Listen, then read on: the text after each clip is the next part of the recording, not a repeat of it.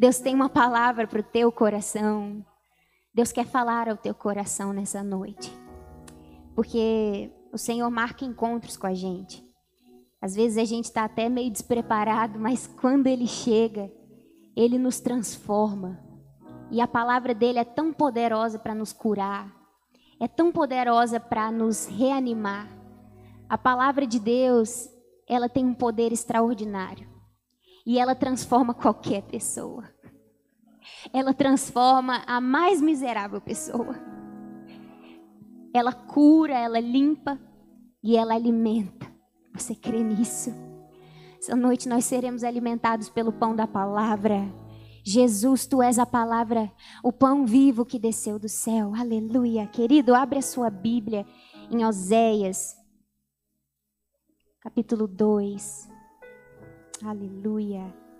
Te adoramos, Deus. ah, Espírito Santo. Capítulo 2, no versículo 5. Amém. Oséias é um profeta menor, primeiro profeta menor, depois de Daniel. Aprendi com o pastor, ensinar, né, pastor?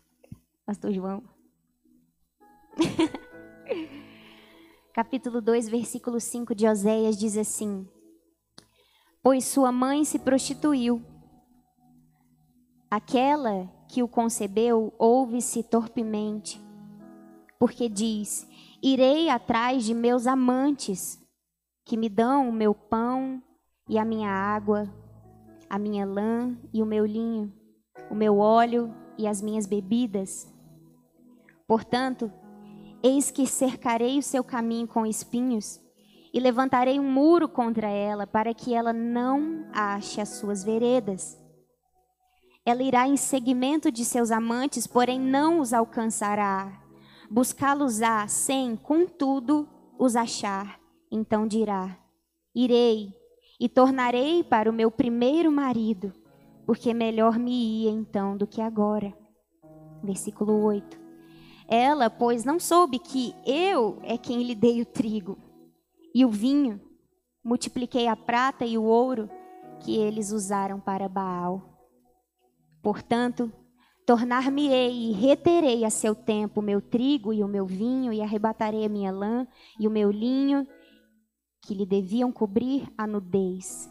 Agora descobrirei as suas vergonhas aos, olhos dos seus amantes, e ninguém a livrará da minha mão farei cessar todo o seu gozo e as suas festas de lua nova e os seus sábados e todas as suas solenidades. Versículo 12. Devastarei a sua vide e a sua figueira, de que ela diz: Esta é a paga que me deram os meus amantes. Eu, pois, farei delas um bosque, e as bestas feras do campo as devorarão. Castigá-la-ei pelos dias dos baalins, nos quais lhes queimou incenso e se adornou com as suas arrecadas e com as suas joias e andou atrás de seus amantes, mas de mim se esqueceu, diz o Senhor. 14. Portanto, eis que eu a atrairei e a levarei para o deserto e lhe falarei ao coração. Versículo 16. Naquele dia, diz o Senhor, ela me chamará meu marido e já não me chamará meu Baal. Amém. Glória a Deus. Pai, nós te adoramos. Seja feita a tua vontade, faça o teu querer sobre nós. Discutindo a tua palavra sobre as nossas vidas. Cerca este lugar com a tua glória, com os teus anjos. Fala ao nosso coração, Senhor. Amém. Queridos, Oséias é um profeta que me chama muita atenção. Ele foi um profeta assim que me admira o que o Senhor fez através da vida dele e na vida dele. Ministério de profeta não é fácil. Ministério de profeta é duro, é dolorido. Profeta geralmente não é amado. Profeta a fama dele geralmente não é boa. E ele também nem se preocupa muito com a fama, mas ele é um sofredor. Ele é alguém que vive a palavra de Deus dentro dele e ele deve levar a mensagem, seja boa ou seja ruim. Essa é a atividade do profeta, daquele que tem o ministério de profeta. Porque existe o profeta, ministério, e o profeta, dom. O dom de profeta, o Senhor usa a boca da pessoa, e é para qualquer um. Já o ministério, não. O ministério, ele tem alguém específico que vai carregar. E essa pessoa, esse profeta, Deus vai falar na mente dele, e através dele, ele vai convencer as pessoas conscientemente da palavra de Deus. Porque o nosso Deus trabalha através da nossa consciência. Ele fala na nossa mente e ele nos convence. Sabe? Deus não força nada. O nosso Deus é um Deus que não força relacionamento. O nosso Deus é um Deus que flui naturalmente e ele nos convence de uma forma sobrenatural. Sabe, quando a gente tem um encontro verdadeiro com Deus e com a palavra de Deus, a gente se desarma. Sabe, não dá para ficar armado diante dele quando a gente é convencido e quando a palavra dele penetra na nossa vida, algo acontece. Aleluia. E o Senhor usa os seus profetas para levar a mensagem, alertar, corrigir, ele usa os seus profetas com a mensagem para proclamar, para anunciar, para despertar, para cumprir aquilo que o Senhor quer que aconteça. Amém? Então, esse é o ministério de profeta e me chama a atenção a vida de Oséias. Oséias é o primeiro profeta menor que aqui dos livros e Oséias ele morava no norte. Israel, nessa época, era dividida em norte e sul. E Oséias estava profetizando ali na parte do norte. E a situação do povo era caótica, era uma calamidade. As pessoas se esqueceram de Deus. As pessoas se voltaram contra Deus porque elas não estavam nem aí mais para Deus. Elas se viraram as, as costas para Deus. E começaram a adorar a Baal, o Deus da fertilidade e da prosperidade. Aqui tem sido pregado, através do nosso pastor, que Jezabel, ela adorava Baal. E este demônio, este Deus, era um Deus muito conhecido nessa época. E aos arredores de Israel, os povos pagãos adoravam esse Deus. E Israel foi influenciado. Israel se afastou de Deus e se relacionou com esses deuses, ferindo então o coração de Deus, ferindo profundamente o Senhor. Então o que acontece é que Deus dá uma ordem a Oséias. Ele diz: Oséias, você vai se casar com uma prostituta, com uma mulher adúltera. Você vai ter filhos com ela. Em nenhum momento eu li Oséias questionando Deus. Ele simplesmente fez o que Deus queria. Ele se casou com uma mulher prostituta, adúltera, teve filhos com ela. E a palavra diz que ele a amava muito. Então, imagina só, naquela época, Deus mandar você casar com uma prostituta e ter filhos com ela. Naquela época que era tão séria a questão do casamento, da família. Então, Oséias se casa com essa mulher. Acredito que foi uma vergonha, mas era o objetivo de Deus usar essa situação para mostrar o que Deus estava sentindo. O próprio Deus estava se sentindo traído por Israel. O próprio Deus se sentia como Oséias, porque continuava amando a adúltera e a adúltera se prostituindo com outros amantes. Então, ele teve três filhos com essa mulher. E a situação do povo era terrível. O povo estava cego. O povo queria os deuses pagãos. Deus estava ali E tudo que acontecia de bênção na vida deles, eles atribuíam a Baal. Se chovia, era Baal, obrigada a Baal. Se tinha prosperidade, eles faziam culto a Baal. E isso já apertava o coração de Deus. Mas o que nós podemos tirar disso? O que pode ter sido, o que pode ter acontecido, o que foi a raiz deste todo este mal? Que pode ter acontecido para gerar toda essa situação? Queridos, quando nós abandonamos a Deus, primeiro, nós abandonamos o lugar da oração. Antes de qualquer coisa, nós abandonamos esse lugar secreto, esse lugar de relacionamento. E quando a gente abandona o lugar da oração, a gente fica insensível. A gente fica meio cego. A gente fica ansioso. Sabe? A gente para de se relacionar com ele, a gente fica sem direção. E assim o povo estava. Eu acredito que a oração havia sido abandonada ali. E a oração, nos dias de hoje, é tão importante quanto antes. É tão importante quanto antes. Oração é questão de sobrevivência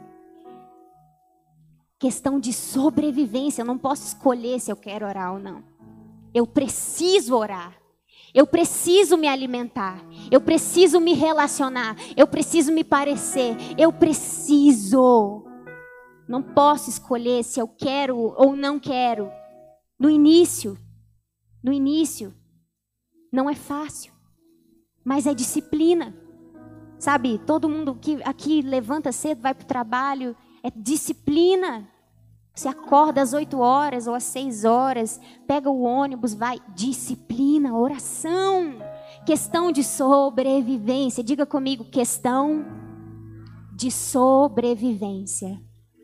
É a oração na nossa vida. Aleluia.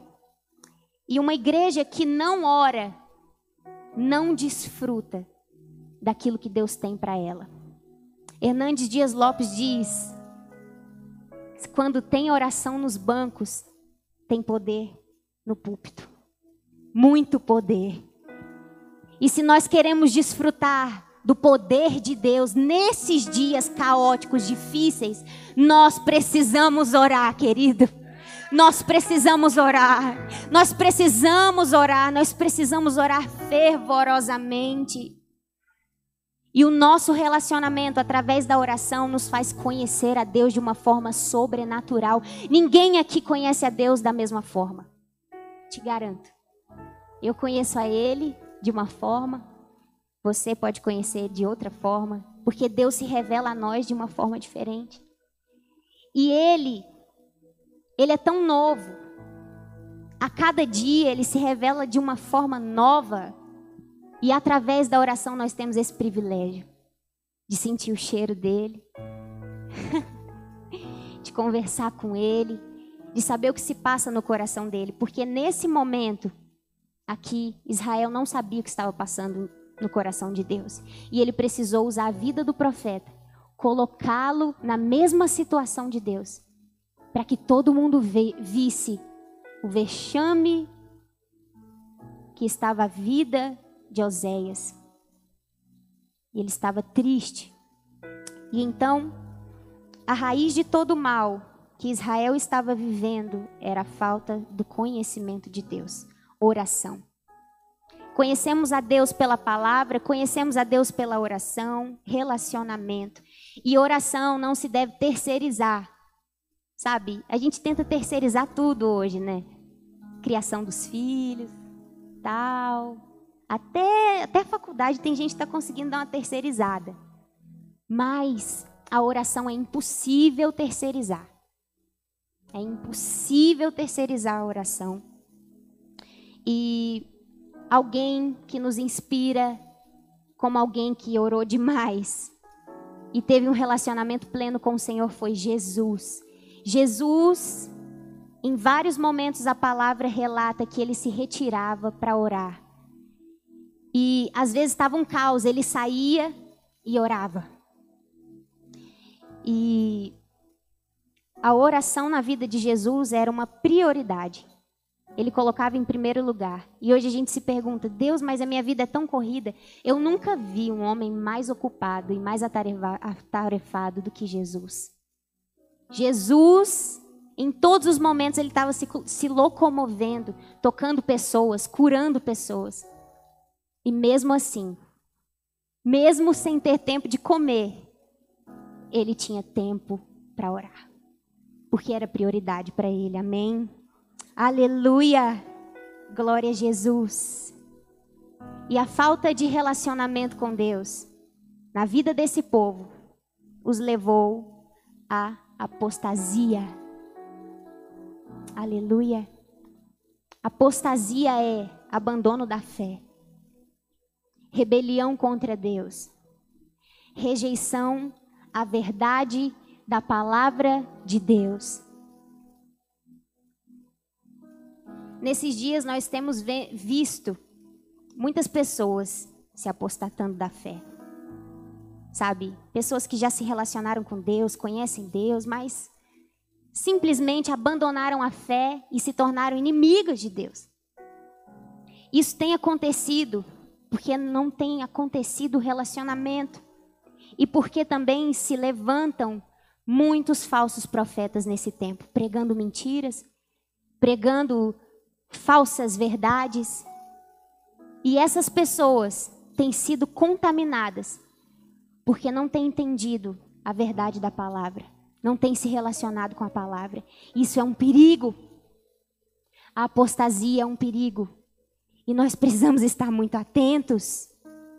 A apostasia cresce em momentos de crise. Ela só aumenta. Ela só cresce. E o que Deus quer de nós é somente arrependimento. Deus não queria matar o povo. Deus queria trazer o povo de volta. Tudo que ele queria era trazer de volta. E então, ali, no, no capítulo 14, no capítulo 14 de Oséias, diz assim: Volta, ó Israel, para o Senhor teu Deus, porque pelos teus pecados estás caído. Tendes convosco palavras de arrependimento e convertei-vos ao Senhor. Aí então Deus ensina eles a orar. Olha o que Deus fala para eles. Dize-lhe: Perdoa toda a minha iniquidade, aceita o que é bom e, em vez de novilhos, os sacrifícios dos nossos lábios. Aleluia. Sabe o que me lembra? Para evitar a apostasia, nós precisamos nos lembrar daquele versículo que está em Marcos capítulo 14, versículo 38. Vigiai e orai, para que não entreis em tentação. O espírito, na verdade, está pronto, mas a carne é fraca. O espírito está pronto, mas a carne é fraca. Então, se andarmos vigiando e orando, não vai ter como a apostasia nos pegar. Aleluia, aleluia. A oração é fundamental, o relacionamento com Deus é fundamental. E por se multiplicar a iniquidade, o amor de muitos se esfriará. Isso está acontecendo nos nossos dias, querido. E lá em Apocalipse, no capítulo 2, no versículo 4, diz assim: Tenho, porém, contra ti que abandonaste o teu primeiro amor. Lembra-te, pois, de onde caíste. Arrepende-te e volta às práticas das primeiras obras. Amém. Então, o que o Senhor quer, o propósito de Deus é nos trazer para perto. Aleluia. No versículo 14, no capítulo 14 de Oséias, no versículo 8 diz: Ó oh Efraim, que tenho eu com os ídolos? Eu te ouvirei e cuidarei de ti. Sou como o cipestre verde, de mim procede o teu fruto. Glória a Deus. Essa é a palavra que Deus tem para nós nessa noite. O relacionamento nos protege da apostasia. O relacionamento com Deus, a oração, nos aproxima de Deus de tal maneira que nós conseguimos conhecer o seu coração e transbordar daquilo que ele tem para nós e sermos profetas nesses dias, profetizarmos a verdade é o nosso papel. Nós precisamos profetizar a verdade, aquilo que o Senhor está falando ao nosso coração, nos prevenir, nos prevenir das falsas pregações. O Senhor quer nos atrair, o Senhor quer nos atrair, querido. O Senhor quer nos atrair a um lugar de intimidade com Ele. Glória a Deus. Você pode se colocar sobre os pés. Aleluia. Glória a Jesus. Glória a Jesus.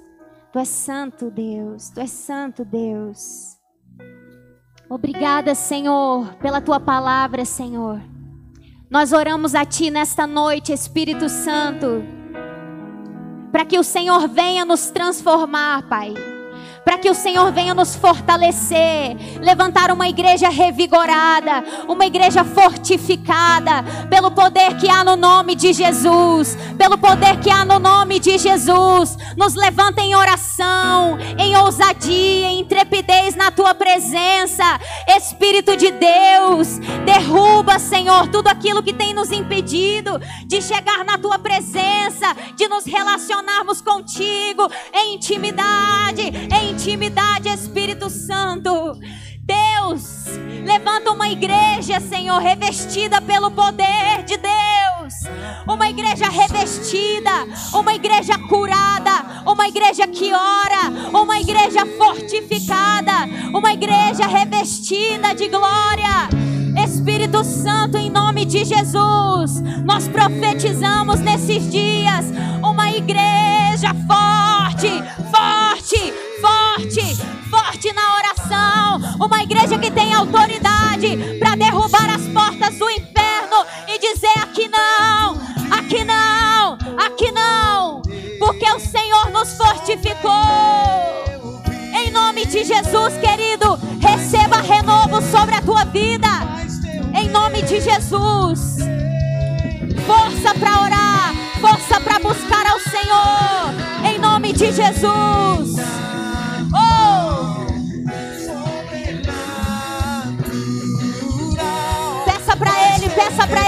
Renovar.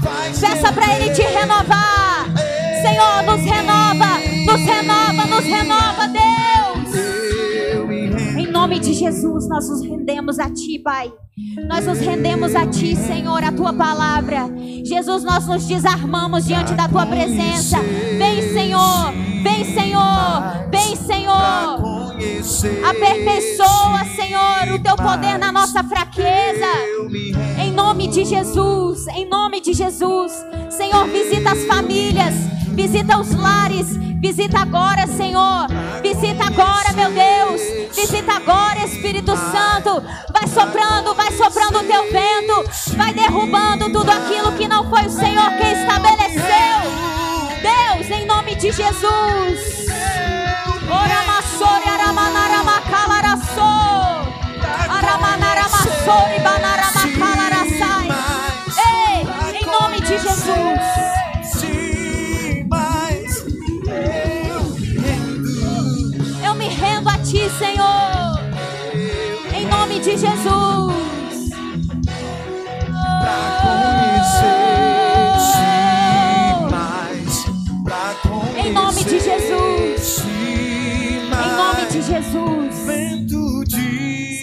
Nome de Jesus, Pai. Estabelece em nós o teu governo, a tua direção. Senhor, abre os nossos olhos para estes dias. Não nos deixe enganados, Pai. Não deixe a tua igreja enganada nestes dias, Senhor. Em nome de Jesus, em nome de Jesus, levantaremos altares ao Senhor, altares ao Senhor, altares de adoração, altares de oração, diante da tua glória, diante da tua presença. Nós nos comprometemos como igreja. Vamos orar, vamos orar, querido. Ore pela sua casa, ore pela sua casa agora, em nome de Jesus. Ei, em nome de Jesus, ore pelos seus filhos. Agora, em nome de Jesus. Ora, massori, arabadarabacá. nome de Jesus. Fortifica os lares, fortifica as famílias, Deus. Deus, altares ao Senhor serão construídos. Deus, nós derrubamos os altares a Baal. Deus.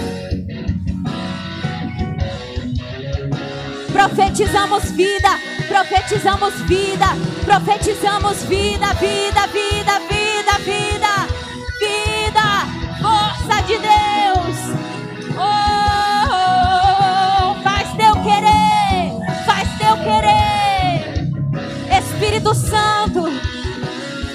Espírito de Deus, Espírito de Deus. Nós reconhecemos a tua santidade. Nós reconhecemos a tua soberania sobre nós. Vem queimar a tua igreja, Deus. Queima a tua igreja, queima a tua noiva, como nos primeiros dias, Deus. Oh, Deus, em nome de Jesus.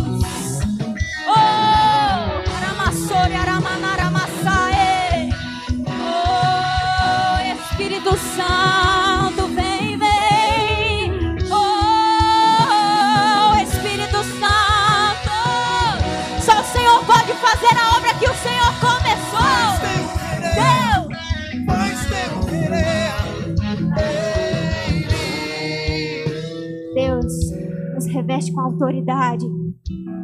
A autoridade que o Senhor deu à tua igreja, Senhor, seja estabelecida nesses dias. Que possamos viver segundo a tua palavra liberada sobre nós.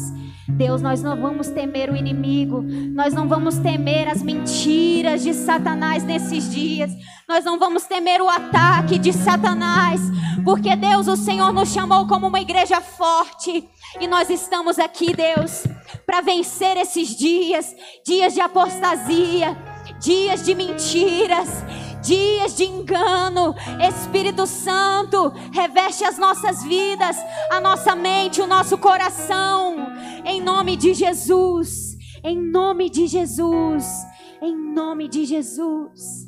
Aleluia. Glória, glória a Deus. Graças a Deus. Deus abençoe a sua vida. Deus abençoe a sua família.